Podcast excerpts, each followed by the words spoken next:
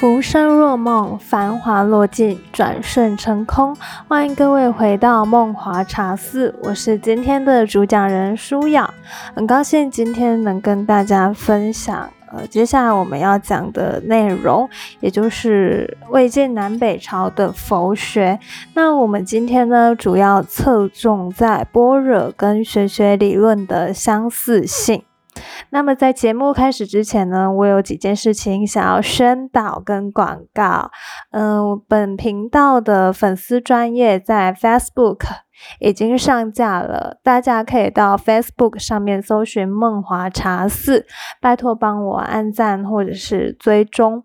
呃，第二点就是还没有订阅本频道的听众朋友们，如果你喜欢本频道的内容的话，麻烦帮我按下订阅按键，不管在各个平台或是通路，都帮我按下订阅按键。订阅按键是不用付费的，所以订阅或追踪都是不用付费的，所以大家真的可以用力帮我按下去。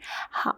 那最后一件事情就是，呃，老听众们呢，可以帮我填写表单，嗯，我在放在呃首页有资讯栏里面会有帮舒雅填表单，那那个链接呢就可以填写，填写完表单也可以去按赞 Facebook 最终订阅。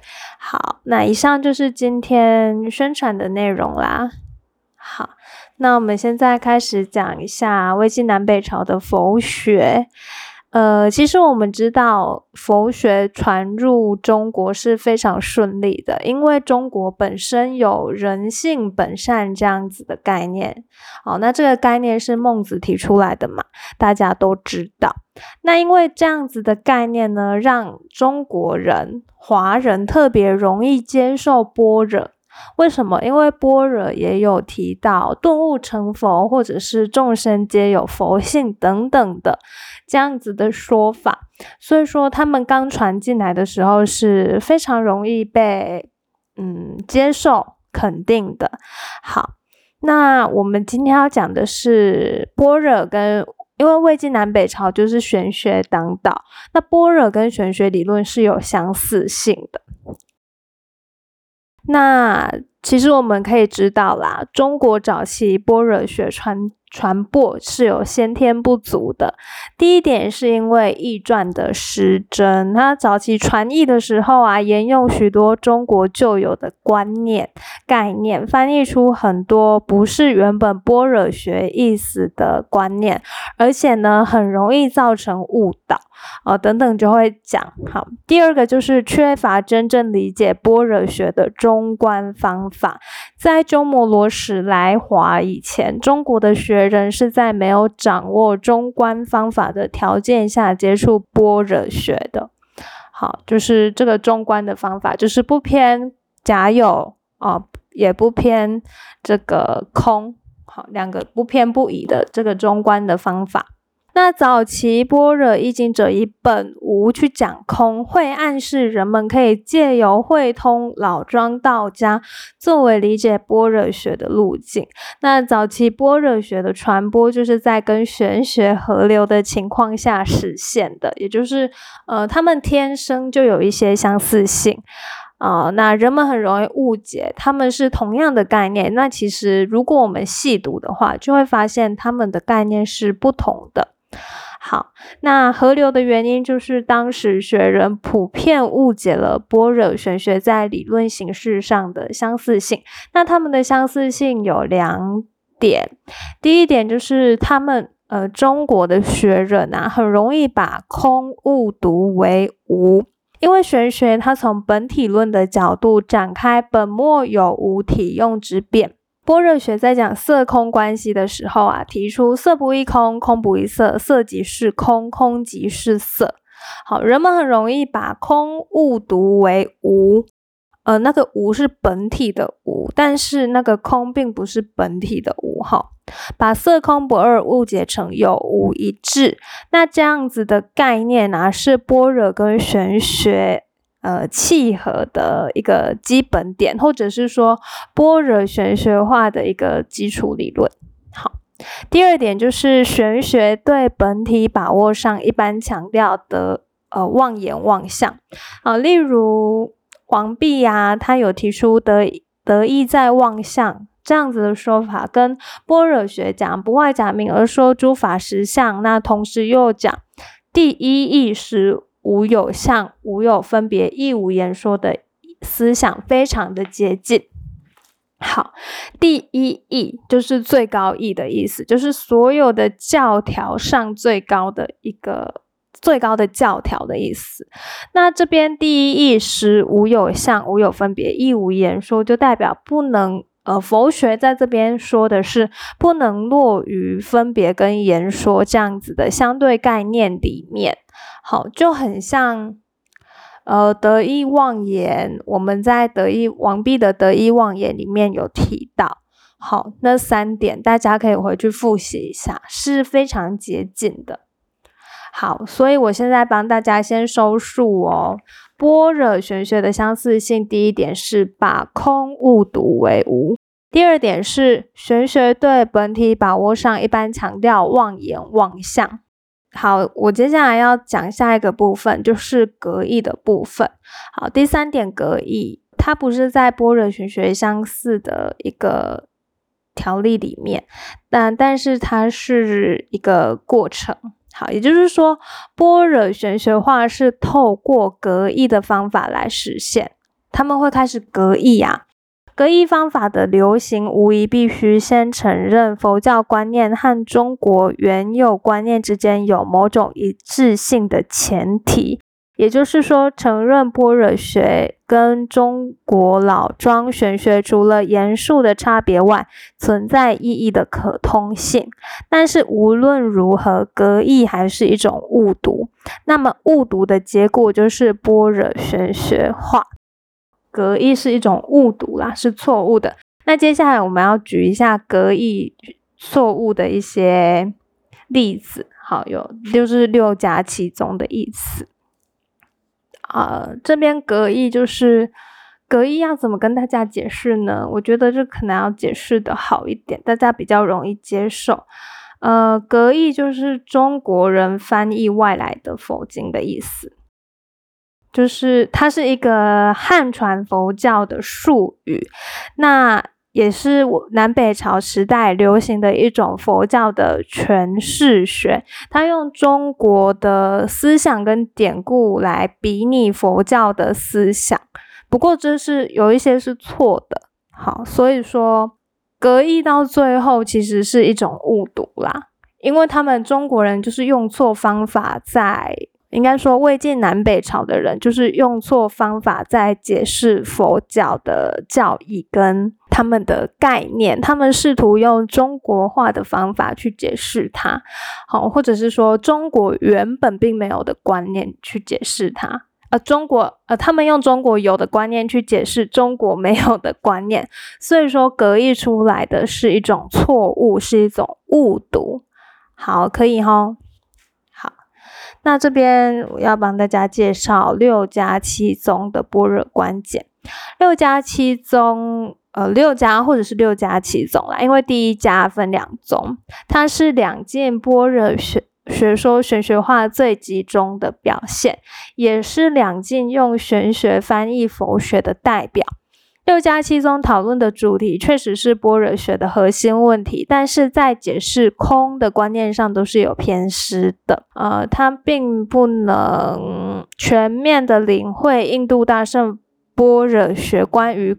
空的学说，空跟有的这个学说，前四宗就是本无宗、心无宗、世含宗跟幻化宗，他们不能摆脱中国本土原有的本源，也就是实体论的思维。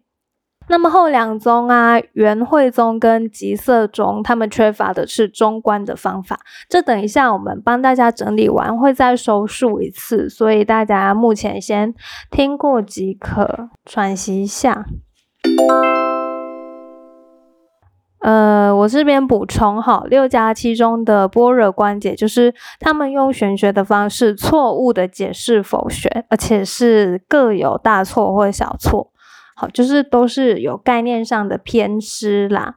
虽然说他们的确是讨论这个般若的核心问题，就是色空问题。那么关于六加七宗，我们就简单的为大家介绍而已，呃，没有办法非常的深入。那如果有想要深入探讨的各位听众，可以自己再去搜寻相关资料。好，第一个是本无宗，那本无宗呢又分出两支，第一支是以主法身为代表的本无义宗，一支是以道安为代表的本无宗。本无义宗主要是把空或者是无解读成一个具有万物本源意义的实体，说的是玄学的无，而非佛学的空。呃，前面。前面我们有提到佛学的空嘛？那其实也已经跟大家讲得很清楚了。嗯，魏晋时期非常容易有这样子的误解。呃，佛学的空是无自性、没有实体、无常的、无我的。那以道安为代表的本无宗，历来都被视为六家七宗里面最精当的一家。他从万法，也就是色或者是有的本身来说空。嗯，他讲的是色即是空，说明道安比较符合般若学空义的原旨。但是道安还是在讲无在万化之前，空为众行之时。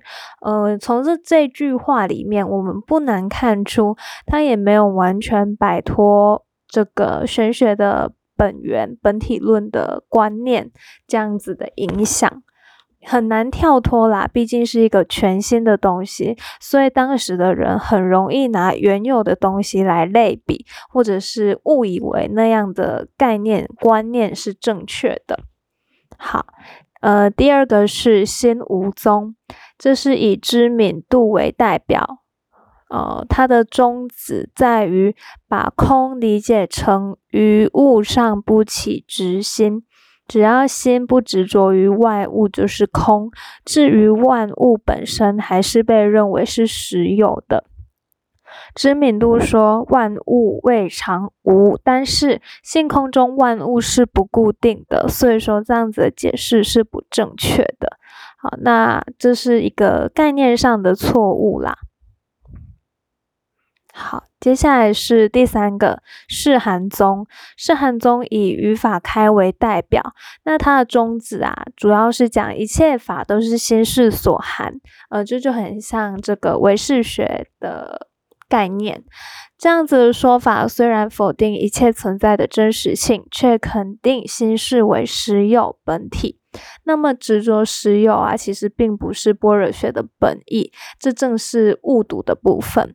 那也就是般若学要破斥的地方。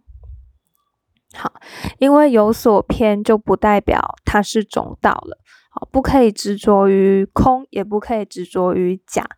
好。第四个是幻化宗，那幻化宗是由道一所立，这个宗啊讲的是世地之法皆如幻化，这个宗绝不讲性空，那它里面有一条叫做心神由真不空是第一义。呃，与世含宗肯定心事为本体一样，带有明显的唯心论色彩。那特点是空外不空内。呃，他没有了解缘起性空的真正意涵，执着实有都是错误的。好，那第一义以前有跟大家讲过，就是最高义的意思。呃，好，那。刚刚有说嘛，心神由真不空，这一句话就是他有不空的心神，好，这是错的哦，他没有真正的了解缘起性空的真正含义。第五个是元慧宗，呃，第六个是极色宗。那元慧宗跟极色宗分别是偏于假有跟偏于性空。我们首先讲元惠宗，元惠宗是余道岁所立的。那它主要的思想是元会故有，元散故无。这就是说，一切的法，也就是一切的现象，都是因缘合成就会存在。反之，元散法亦灭。但是这这一个元会宗啊，它只有讲到缘起假有的一层。好，它没有进一步透析出甲酉是性空的一层，非常可惜，它就是对一半五十分的意思。好，第六个是极色宗，刚刚有提到它是偏于性空，那这个极色宗啊，以知道灵为代表。中观解空啊，要把缘起性空跟缘起假有两方面统一，但是指导灵的极色意似乎只看到缘起性空的一面，很显然他并没有掌握到这个中观的方法，他只看到性空，那不能反过来看到缘起假有。讲了色即是空，又讲色复亦空，呃，这正是表明他没有把色空关系的一体两面，呃，看得很透彻、很清楚。那么刚刚我介绍的六家七宗啊，我再帮大家复习一次。第一个本无宗分两宗，第一宗是本无一宗，第二宗是本无宗。好，那。接下来就是新无宗、世寒宗、幻化宗、元惠宗跟极色宗有这几宗。呃，这边呢，呃，要跟大家讲的就是，他们每一宗其实都还对佛学的了解就是有所偏的，他们并没有全全盘的了解整，或者是说。呃，更加整全的了解什么是空的意涵啊，非常常有那种执着于本体论，或者是说偏于假有，或者是偏于性空这样子的。好，这里也是我们现在所要注意的。好，因为佛学的空，呃，当然不会是魏晋的无，魏晋玄学的无嘛。好，所以说。这个概念上啊，的确很需要注意。呃，好，那今天的内容就到这边为止。下一集呢，我们会帮大家介绍，就是进入僧肇的不真空论。那还有，我会看时间调整啦。下一集可能内容会稍微多一点，因为想要把真心妄心也一起讲完。好。那么以上就是今天录制的内容啦，非常感谢收听到最后的每一位听众，我就不要再宣传前面已经宣传过的事情了，嗯，非常感谢一路走来的听众啦，就。剪这个音档很辛苦，但是我觉得听的人也很辛苦，因为我的频道本身就是无聊的频道，太过学术性，所以说受众者会比较少一点。好，那我们下一集再见了。好，真的非常感谢大家。